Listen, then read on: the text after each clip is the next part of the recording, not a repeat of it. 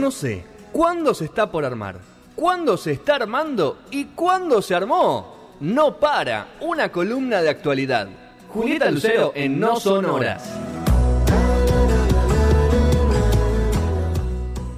Arrancamos ahora sí con la sección, hacemos el corte de audio y arrancamos con la sección Vamos. eh, de sociomentalismo, donde vamos a hablar sobre los incendios de Corrientes y todo el cotilleo que hubo alrededor, ¿o no, Juli? Ay, tremendo, tremendo, porque no solo es la tragedia, eh, las consecuencias de, lo que está pasando en general en el planeta, la, la falta de, de, de capacidad o de previsión, eh, sino además la, la historieta política que se armó vinculado a eso en una provincia que no, digamos que una cosa así nunca sucedió.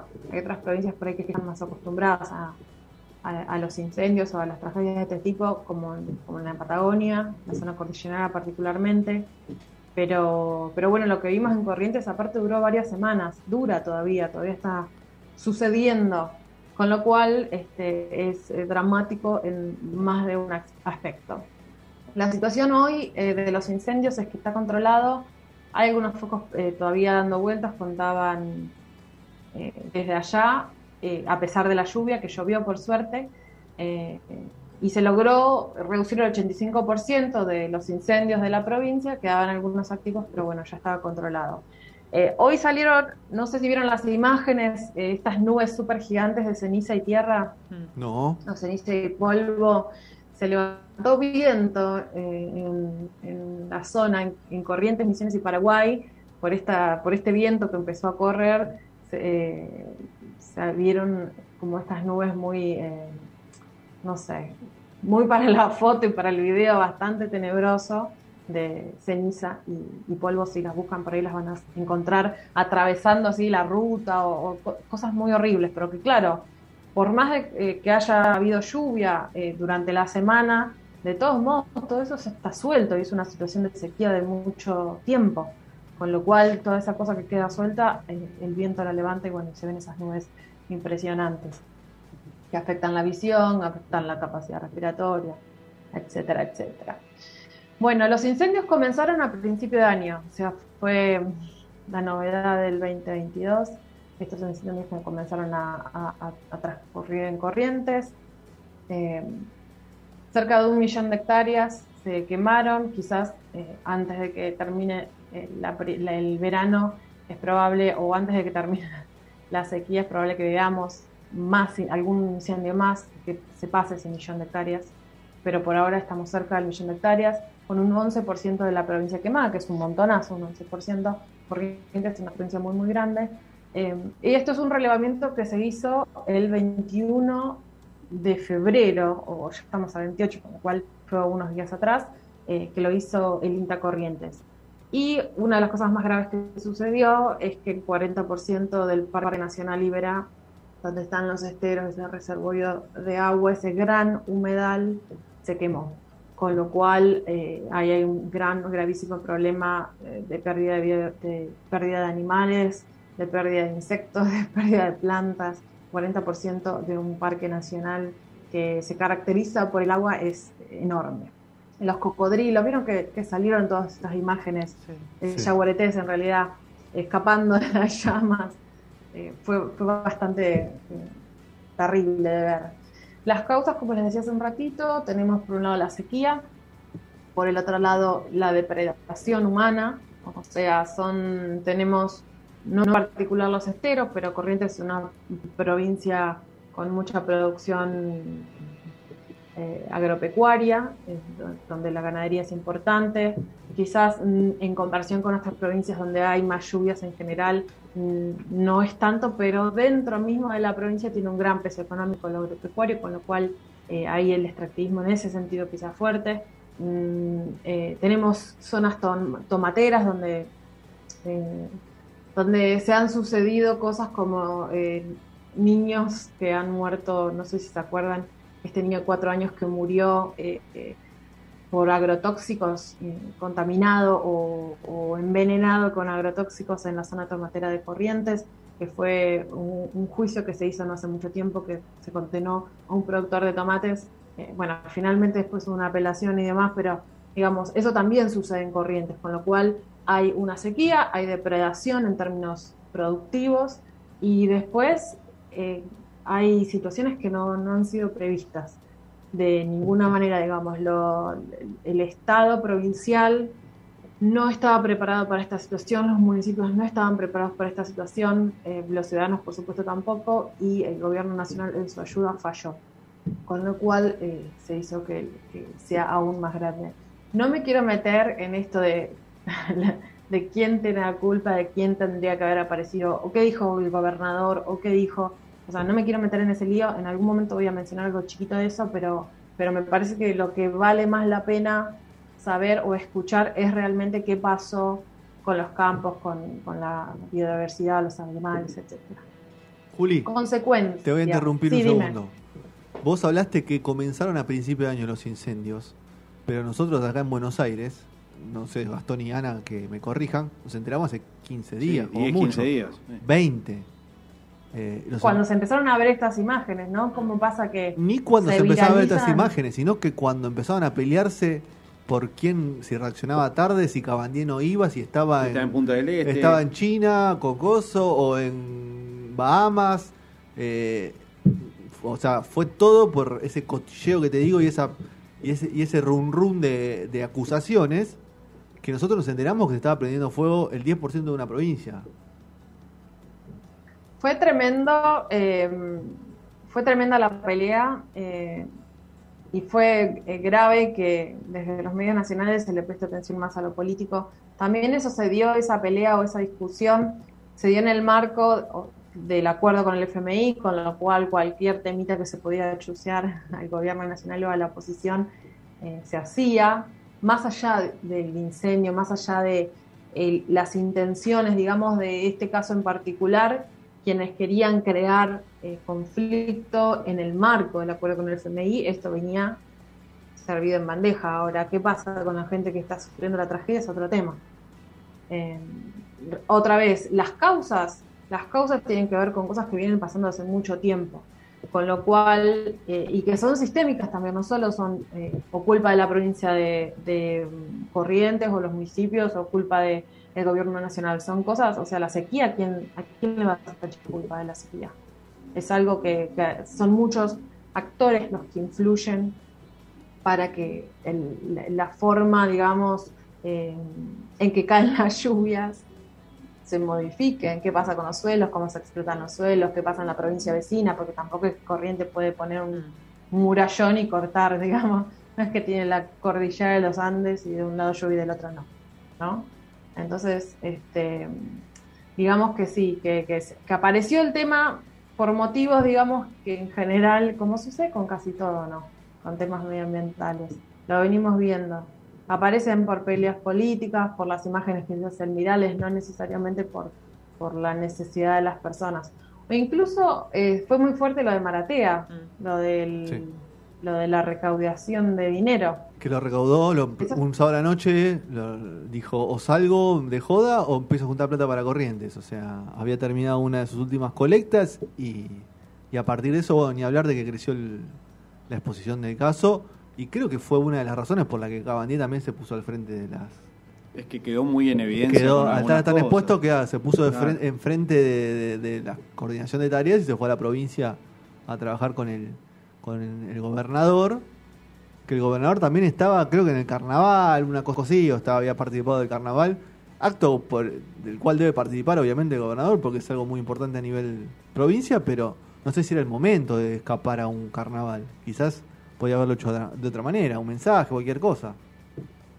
Bueno, fíjense que un hecho solidario, más allá de las razones o los argumentos posteriores, digamos, que fue eh, esta recaudación de dinero para donar, terminó centrándose en la, pelea política mm. y no en, cuántas personas, por ejemplo, eh, donaron para que se consiga esa plata. O sea, fueron tres multimillonarios que pusieron la plata o fueron miles y miles de personas que decidieron no gastarla en otra cosa y ponerla para ayudar a corrientes.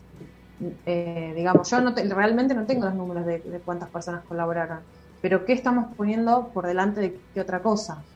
Eh, es lo que nos termina pasando. Bueno, supongo que yo digo temas medioambientales, pero es lo que nos pasa en muchos tantos otros temas. Eh, Como y, que se bueno, corre el foco de la noticia. en el Mm. caso Corrientes. Mm. ¿Cómo, Ana? No, como que se corre el foco de la noticia porque es mejor tomar un ángulo y discutir otra cosa. Sí, hay un poco de interés periodístico del clic, que hace más clic y que no. Sí. Y por otro lado, el interés político, otra vez, el acuerdo del FMI que se esté dando en este momento, y lo de Corrientes hubiese sucedido en otro marco, quizás la pelea que hubiésemos visto hubiese sido otra. Claro. ¿no? Creo que, que eso tiene mucho que ver.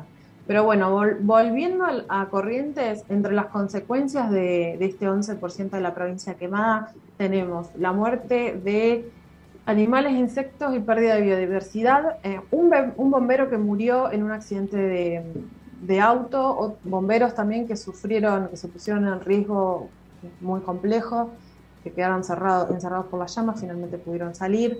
Eh, muchísimos productores pequeños y medianos sufriendo. ¿no? no solo tenemos los productores grandes, sino toda esta gente que produce en, en- en pequeña escala, digamos, eh, que se ve afectado por esa situación y cuando aparecen las tragedias, si no hay seguros de por medio o, este, es muy difícil que puedan salir de, la situación, de la tragedia misma, digamos, que hace un pequeño productor cuando se le quema el campo, se pierde los animales, etcétera, etcétera. Eh, la respuesta, una de las respuestas del gobierno nacional, se puede decir, eh, el viernes pasado, el 25 de febrero, que el Ministerio de Agricultura declaró la emergencia y desastre agropecuario en toda la provincia de Corrientes, eh, desde el primero de enero al primero de julio, o sea que es retroactivo. ¿Qué pasa? Eh, hay una parte de los productores que fueron damnificados que van a poder posponer de alguna forma el pago de los impuestos nacionales y también provinciales. Y por otro lado, tenemos eh, productores que están eh, encuadrados en la declaración de desastre que van a ser eximidos de la obligación. Eso en términos de, digamos, de cómo hace esta gente para salir de la devastación del incendio.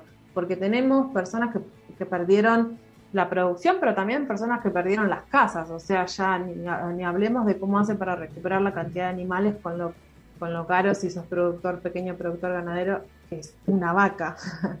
¿no? Si perdiste además la casa, eh, en, la tragedia que, vive cada persona es aún, aún más grande. Hay muchas cosas de las que ocuparse, antes de pensar por ahí eh, cómo reproducir la vida.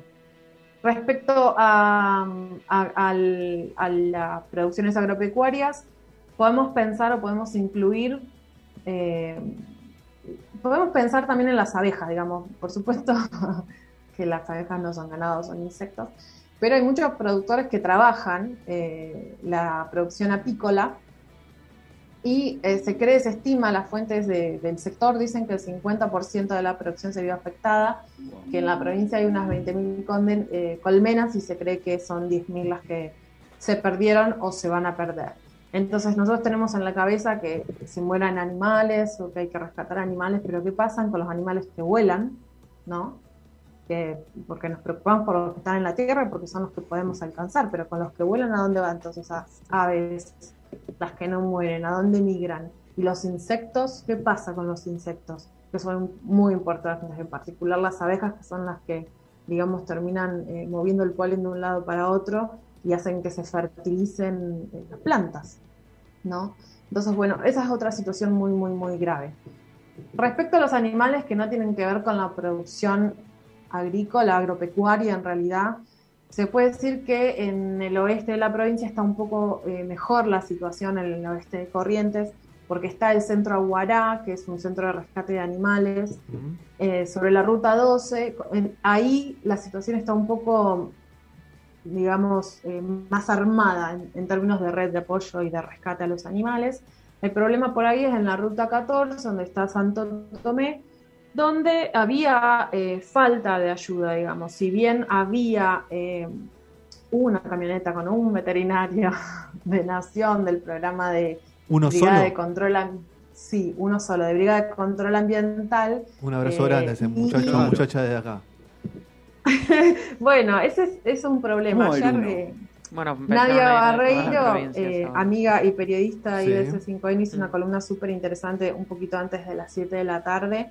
Hablando en particular de qué pasó con esto, con la Brigada de Control Ambiental y cómo decían que estaban haciendo algunas cosas eh, y ella fue por el discurso de la titular de la brigada, lo desmenuzó con, con, laburando con la gente que está en corrientes en el territorio y bueno, la realidad es que una cosa es lo que dicen que están haciendo y otra cosa es lo que la gente eh, en el territorio dice que están haciendo. No hay un choque ahí de verdades, por ponerlo en esos términos. Mm. Eh, se cree que en estos en estos días van a mandar más. Eh, había camionetas estacionadas en Buenos Aires que, podrían estar en Corrientes trabajando y no estaban. Eh, se cree que en estos días se va a remediar la situación, pero bueno, miran cómo va todo por detrás de, los descubrimientos a veces. Dicen que hacen cosas y hasta que uno no mete el dedo en la llaga no, no se mueve. Igual, Juli, a ver, una de las cosas que podemos hacer, a ver, es, era un fuego tan, tan grande y tan tan agresivo y tan voraz que no hay, no hay, no hay ningún equipo que pueda responder, por lo menos en nuestro país, que pueda responder a eso. Sí, tratar de que el daño sea menor, pero no solucionarlo de manera mágica, o sea, no, no, aunque vos mandes equipos, equipos, equipos, eh, la mano de obra, lo que es humano, o sea, hay un límite para trabajar y enfrentar ese tipo de, de siniestros.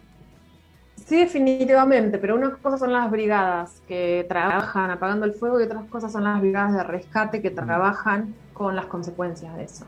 Con lo cual, eh, el fuego tiene vida propia, es muy difícil combatirlo, por más que a, veces eh, están los recursos, a veces están los expertos, em, aunque hay muchas necesidades por parte de los cuerpos de bomberos. Digo, aún en las mejores condiciones puede pasar que el viento vaya para el otro lado, que puede pasar que va a llover y no llueve, ¿no? Hay cosas que suceden que no están en manos ni de los estados, ni de las personas, ni de los bomberos.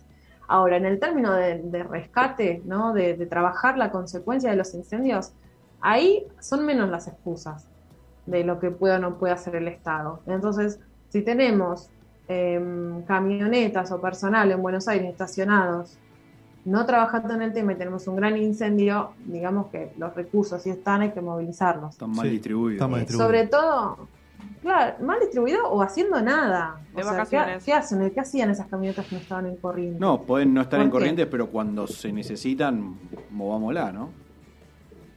Bueno, toda esta situación surgió, ya te digo, porque apareció una periodista que contrastó el discurso de la titular de la Brigada de Control Ambiental, cuya una de sus funciones, digamos, es la de rescate de animales, y empezó a contrastar lo que dijo a la prensa y, digamos que está bastante dibujado este discurso. Ahora que es, muy preocupante. Qué muy preocupante. Que, uno escuche el discurso y está viendo en prensa qué es lo que están haciendo, qué es lo que está pasando y además, como decía Fede, que no llegaba la información desde el inicio porque no estaba en agenda después desde una voz oficial eh, pueden decir algo y que si eso un periodista no lo chequea, no sabe si realmente eso no es. Y sabemos que eso en la provincia se debe ser voz populi y acá a los medios este, creemos lo que nos dicen y ya está. Como grave. Es, eh, la, la diferencia es quién está dónde, digamos, y quién puede chequear la información. En este caso, eh, se trata de la misma gente corriente diciendo esto, o sea, uno levanta el teléfono y pregunta y te dice, no, esto que dijo no es así. Por ejemplo, eh, esta persona dijo que había una articulación con la Universidad del Salvador en Corrientes y desde la universidad dicen, no, no hay articulación, no es que hay una red de articulación, o sea, no hay una articulación con la universidad, tuvimos una reunión. Eso no es una articulación, es una reunión. Claro, un acercamiento. Entonces, Claro, es como un examen. Es como cuando no, no estudiaste para el examen y te echamos ya la mitad de la, de la prueba. Bueno, ¿cuáles son los pasos ahora a seguir, Juli? Bueno, uno de los problemas a futuro, o que se está desarrollando ahora, pero vamos a ver qué pasa en, el, en el, corto plazo, es eh, el encuentro, digamos, por decirlo de alguna forma, de los animales silvestres y los animales que pertenecen a los productores, ¿no? Porque tenemos un montón de eh, vacas, por ejemplo, que no se perdieron, que no murieron en los incendios por o, en los incendios o falta de, alimento, ¿no? Porque también está esta otra cosa, que el no haber lluvia, hay sequía, no hay fardos para alimentar o no hay, o no hay alimento para, los ganado, para el ganado Entonces también mueren por eso, no solo mueren por los incendios. ¿Y qué, qué pasa con todos estos animales? ¿A dónde los ponen los productores? Hay organizaciones de productores que están pidiendo que se abran las puertas de los parques nacionales para estos animales. Pero ¿qué pasa cuando una vaca, eh, que es una especie exótica, si se quiere, entra en contacto con otro tipo de animal, por ejemplo, no sé, en el Parque Nacional Liberado? Esto es un, problema vinculado a la diversidad que, va a tener que resolverse, a ver qué sucede, qué se hace con esos animales para que, y si se va a priorizar, tengan un espacio. Eh, no, si, se, va, a priorizar lo que sería la explotación agropecuaria o el mantener, porque también la parte vegetal cambia un montón. Una vez que entra lo que es ganado, destruye todo. Sea, son campos. Sí. Sí, sí, sí, sí. Así que eso es un conflicto digamos. Depende la, o sea, por supuesto que en Corrientes, como en todas las provincias de la Argentina, hay organizaciones ambientales y, personas eh, cuidando por estos aspectos, pero la realidad es que también hay mucha gente que trabaja en la tierra y que no tiene todos estos conceptos o esta mirada de la, de la producción y que van a chocar, van a chocar. Entonces, en ese choque, eh, no es que van a chocar, se van a enfrentar, pero son intereses que se encuentran. Entonces, ¿qué va a pasar con eso? Es uno de los puntos que hay que tener en cuenta a futuro.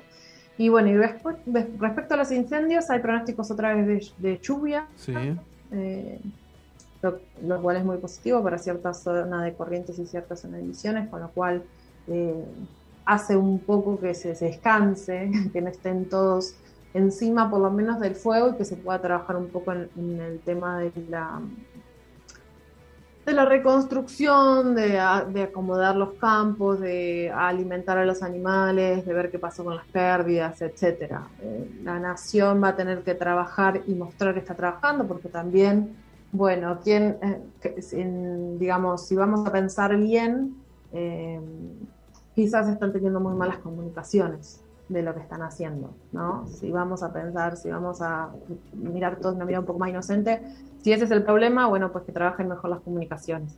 Eh, y, vamos a ver qué pasa con, con la pelea con la provincia. Ok, muy bien. Bueno.